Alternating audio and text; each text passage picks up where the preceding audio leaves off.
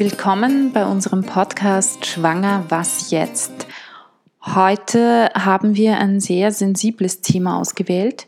Wir haben nämlich, also ich habe äh, Jeanette Garcia hier. Sie hatte vor circa 25 Jahren eine Abtreibung und ähm, sie war bereit, darüber zu reden, wie es ihr na, seitdem, seit der Abtreibung geht.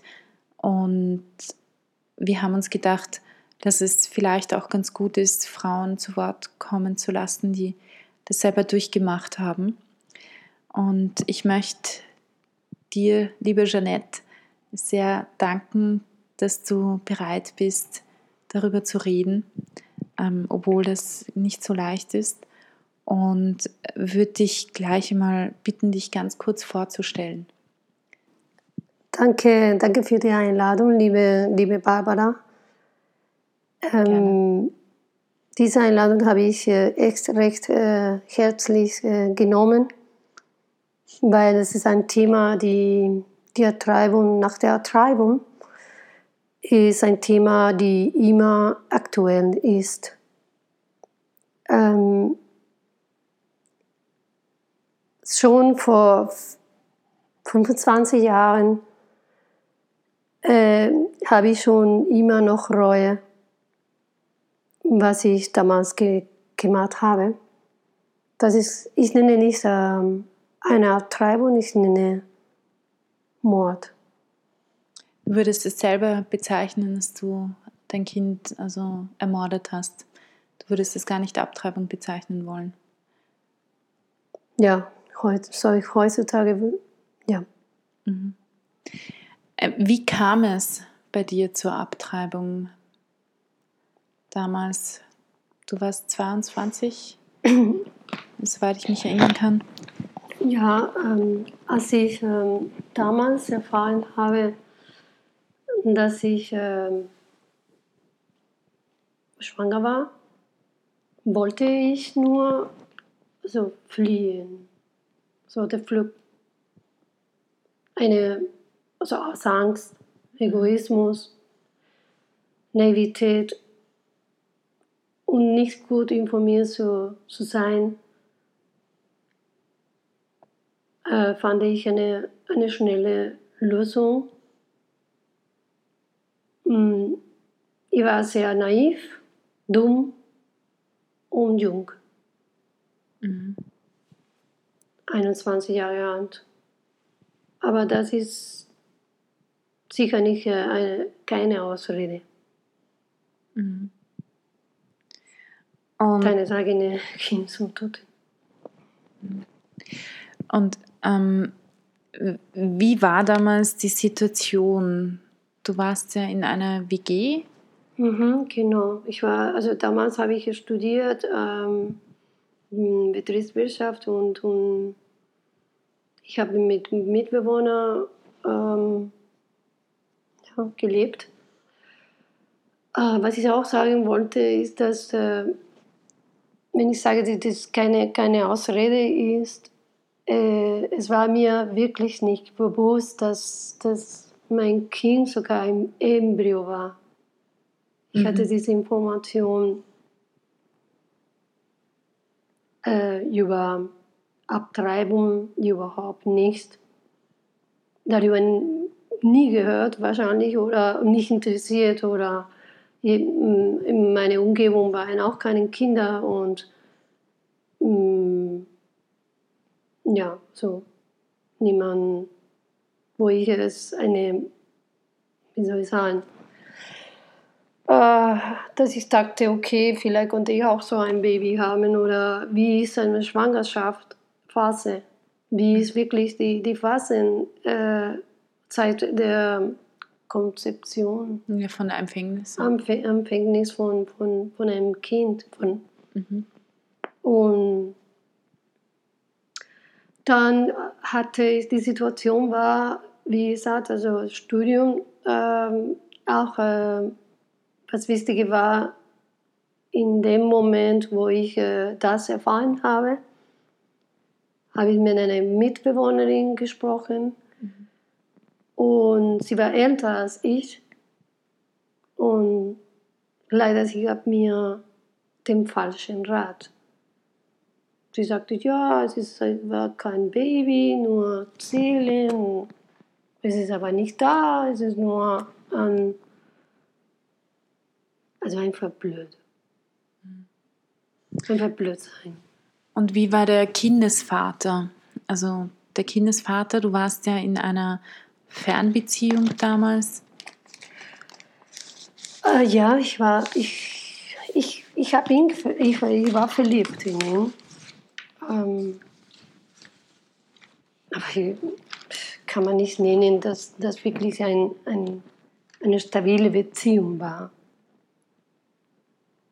Ja, und äh, da, dadurch, dass ein, eine, eine Fernbeziehung war, ähm, hatte ich auch nicht so oft ihn gesehen, das zusammen zu erleben, zu uns unterstützen und, und sobald er auch von mir das erfahren hat, war er eher passiv und, und hat auch nicht gekämpft, dass, dass wir ja, dass wir zusammenbleiben und, und das Kind so zu behalten. Mhm.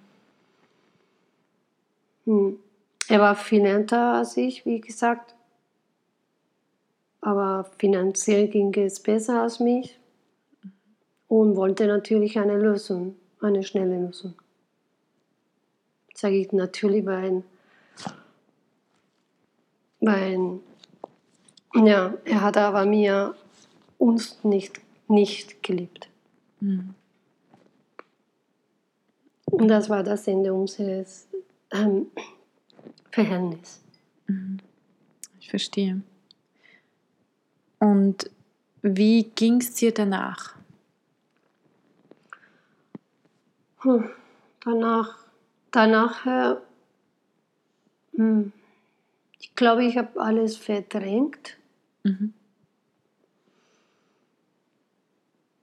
Und leer gefühlt. Irgendwie leer. Mhm. Leer so, wohin so die äh, ganzen etwas hatte mir sich verändert. Mhm. Aber weil ich jung war, war ich dumm. Mhm. Und, ich, und dann kann ich wirklich nicht sagen, wie ich mich gefühlt habe. Mhm. Ob ich sie bereut habe oder nicht oder was ich getan habe. Ich hatte keine Ahnung. Ich, ich dachte, das war nur ein, eine kleine winzige Seele, die, die, die kein Leben hat. Mhm. Ganz ehrlich. Ja.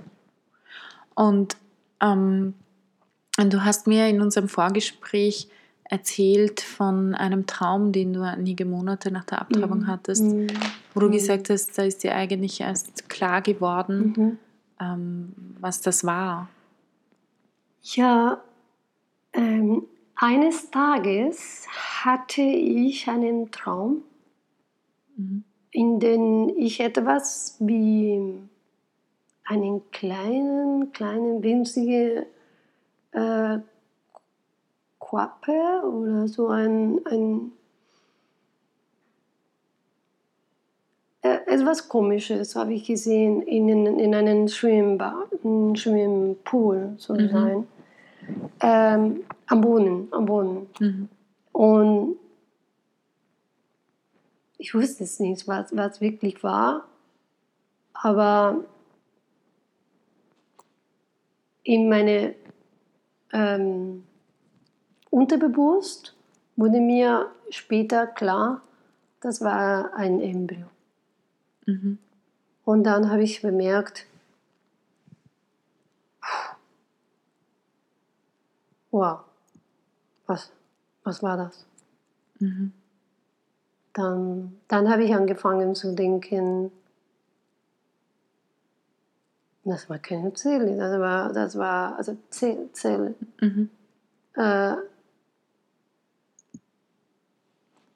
vielleicht habe ich äh, nicht gleich äh, ähm, das so klar im Kopf gehabt, aber schon war der Anfang, mhm. äh, mir Gedanken zu machen. Mhm. Mhm. Und Was? wie hat sich das, ähm, also wie hast du dann, was hat sich ergeben dann immer wieder im, im Laufe dann seit der Abtreibung bis heute, weil du ja selbst sagst, dass du es bis heute bereust? Naja, man bereut, wenn man sieht anderen Kindern, man bereut, wenn man sieht äh, eigene Familie, die Kinder auch, also nach, äh, nach ein paar Monaten der Treibung, dann, dann eine Neuigkeit, jemand ist schwanger und, und, und dann man bereut schon, äh, wenn man merkt, dass nicht richtig war. Mhm. Und Laufe des Jahr, der Jahre hm, immer wieder. So, das kommt mhm. äh, irgendwelche Informationen. Heutzutage, Gott sei Dank, gibt es mehr Information, ähm, auch gegen, gegen Abtreibung. Es ist immer in der Politik auch ein, ein Thema. Mhm. Ähm, derzeit stark. Ja. Derzeit sehr, sehr stark, stark, in Europa. Ja. Mhm. Gott sei Dank, sage mhm. ich, ja. Und, und es geht, es, es geht darum, es geht um, um, um Information. Ich glaube, viele wissen nicht, was, was, was in Wirklichkeit da steht. Das ist in ein, Leb ein Leben. Mhm. Niemand hat Recht, also sein äh, oder sich rechtfertigen. Ja, aber ich mein Körper. Nein, es ist nicht nur dein Körper. Du, du transportierst sozusagen äh, ein, einen anderen Körper. Mhm. Mhm. Aber mit der Zeit also ist noch stärker, weil, weil ja, also die Gesellschaft ist so, man sieht, man hört mhm. und dann kannst du schon mehr dich informieren. Ich glaube, Information ist Nummer eins im Leben. Mhm. Also muss man sich richtig informieren mhm. lassen. Mhm. Und nicht, nicht als, als ähm, mm, eine, nicht als eine Konzeptiv. Äh, mhm. Also wenn man nicht das Konzept. Ja, also einfach nur, ja, es, es, es ist etwas Neutrales, nein, es ist etwas, das, das uns alles betrifft. Es betrifft uns in der Bevölkerung, es betrifft uns in der Familie. Es geht nicht um dich, es geht um, um anderen auch. Mhm. Mhm. Und vor allem es geht um dieses Leben, die, die nicht die, die, die Chancen haben, diese, diese Leben, die nicht die, die, die ungeborenen Kinder die keine Chance überhaupt haben, mhm. ein Leben zu führen. Mhm. Ja. Und ähm, wir haben uns ja kennengelernt, weil du ja zu uns gekommen bist, um auch das ein bisschen aufzuarbeiten. Aber du hast doch selber schon ein paar Schritte hin zur Aufarbeitung gemacht. Wie hast du gelernt, damit umzugehen? du lernst es immer noch, aber mhm. wie hast du, ähm, was war der erste Weg dorthin, dass du begonnen hast, damit umzugehen? Mm. Ich kann nicht sagen, dass das ist ein erster Schritt für etwas im Leben. Also es ist, ein, es ist eine ähm, ständige Erfahrung des, mhm. des Lebens. Mhm. Äh, man, man, man lernt, man lernt ähm, von anderen Menschen, von Büchern, mhm. von, von sogar von Massmedien, obwohl je, je mehr die negative Übertreibung sprechen, dann, dann sicher gibt es ein, eine Wahrheit dahinter. Mhm. Also äh, ich kann nicht sagen, dass es ein eine bestimmte Zeit, wo man sagt, ja, jetzt weiß ich schon. Mhm.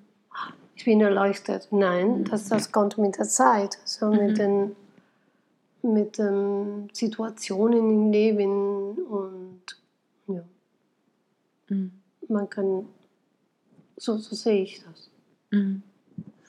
Und, ähm, und du bist ja auch deswegen bereit, darüber zu reden, weil du selber ja auch die Erfahrung gemacht hast, dass du eigentlich in deinem Umfeld mit niemand ehrlich darüber reden konntest. Ja, das ist immer wieder so, ich glaube, wir in, in einer Gesellschaft wohnen, leben, wo Toleranz ist Nummer eins. Also Toleranz, Toleranz, Toleranz. Ähm, alles ist relativ. Mhm. Hm? Und wenn ich äh, genauso in meinem Freundenkreis oder, oder Bekanntschaften ähm, über dieses Thema rede, irgendwann habe ich das getan, dann sage ich schnell, ja, ja, jeder muss entscheiden, wie man will und, oder Mhm. ja, das, das ist sehr, das war richtig so, habe ich es oft gehört. Mhm. Eben auch ähm, Bekanntschaften, die, die sogar unterstützen, ähm, jemand, die, also junge Mädchen, die schwanger sind und sie unterstützen heutzutage. Es ist einfach in die Klinik zu gehen und, und sogar ist äh, befordert. Also Also du meinst, die bringen sie dazu abzutreiben. genau, das zu treiben, abzutreiben. Und leichter diese, diese, diese Situation sozusagen auf den Schulter zu nehmen. Verstehe. Und sie haben dir aber nicht wirklich zugehört, wenn du darüber erzählt hast, dass du das bereust, ne? Sie wollen das nicht hören. Okay. Ich habe schon bemerkt, das ist ein Thema, die, die nicht gern niemand spricht. Mhm. Das verstehe ich. Ich habe auch die Erfahrung gemacht. Ähm, Mit der Erfahrung bist du nicht alleine. Mhm. Ähm, Ganz im Gegenteil, sondern wir haben bei uns eben in der Selbsthilfegruppe, in, in den anderen Kursen, die wir haben, auch für zur Aufarbeitung nach einer Abtreibung, sehr viele Frauen, die eigentlich alle, die sagen, sie konnten mit niemandem bisher darüber reden. Ähm, ich finde das sehr mutig von dir, dass du bereit bist, äh, hier interviewt zu werden von mir, dass wir darüber reden, dass du erzählst, wie es dir ging nach einer Abtreibung oder seither geht.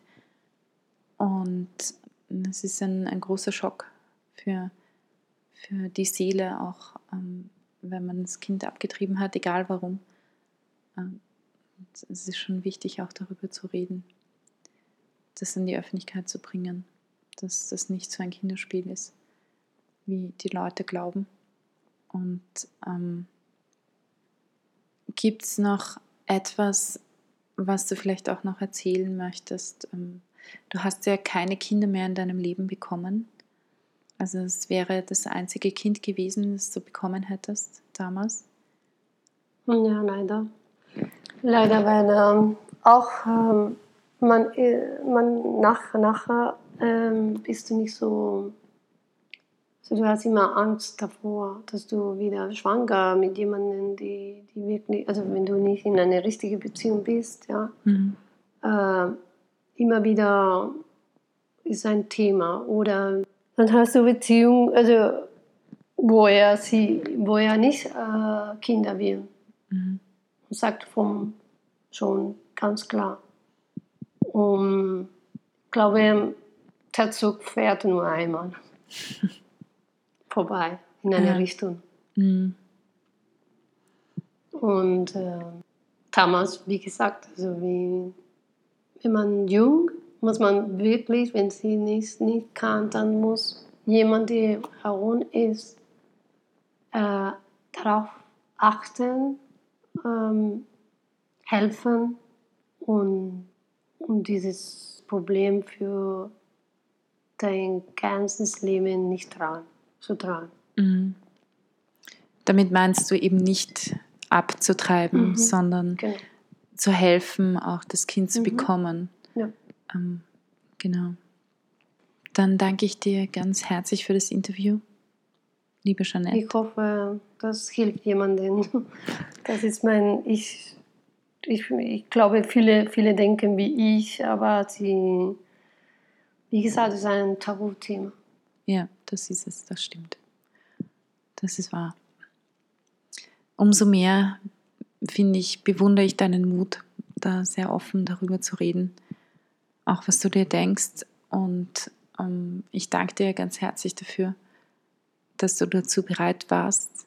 Und ich möchte auch euch, liebe Hörer, dazu ermutigen, wenn ihr solche Erfahrungen gemacht habt oder in einer ähnlichen Situation seid, ihr könnt gerne bei uns anrufen, ihr könnt uns gerne ähm, auch schreiben und auch bei uns vorbeikommen. Wir helfen euch gern dabei, auch das aufzuarbeiten, das Trauma auch aufzuarbeiten, das dadurch entsteht.